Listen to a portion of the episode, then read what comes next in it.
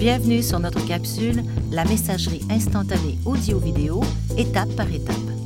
Vous serez guidé à travers quelques étapes simples pour apprendre à utiliser cette ressource.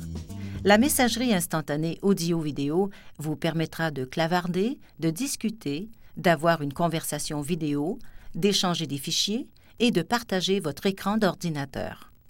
Pour utiliser ces logiciels, vous aurez besoin d'une connexion Internet, d'écouteurs et d'un microphone.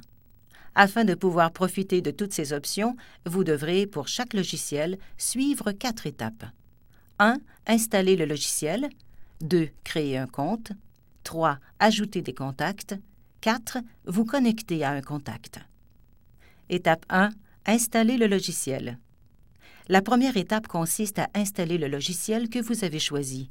Par exemple, Skype est disponible sur le site de la compagnie, alors que FaceTime est disponible sur le Mac Apple Store.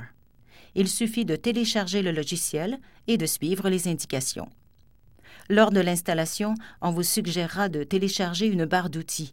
Prenez le temps de juger de la pertinence de cette barre pour vous. Étape 2. Créer un compte. Vous devez maintenant créer votre compte. Sur Skype, à l'endroit où vous devez entrer votre nom d'usager et votre mot de passe, vous verrez une ligne indiquant Vous n'avez pas de pseudonyme Skype Pour vous enregistrer, cliquez sur la ligne et suivez les instructions.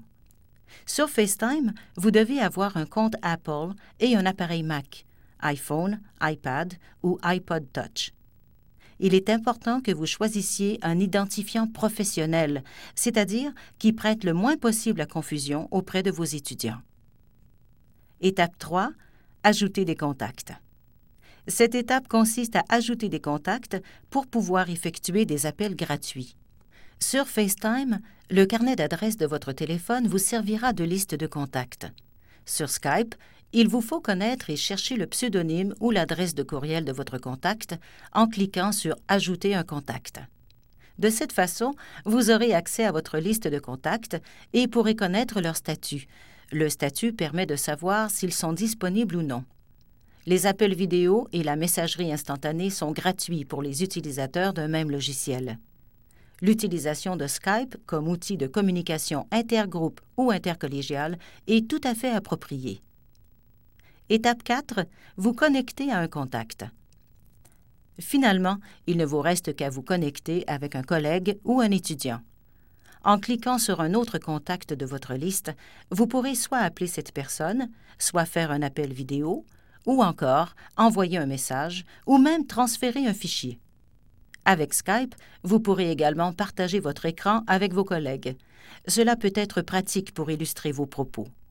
Finalement, que ce soit avec Skype ou Google Talk, vous pourrez rejoindre les gens sur leur téléphone à la maison.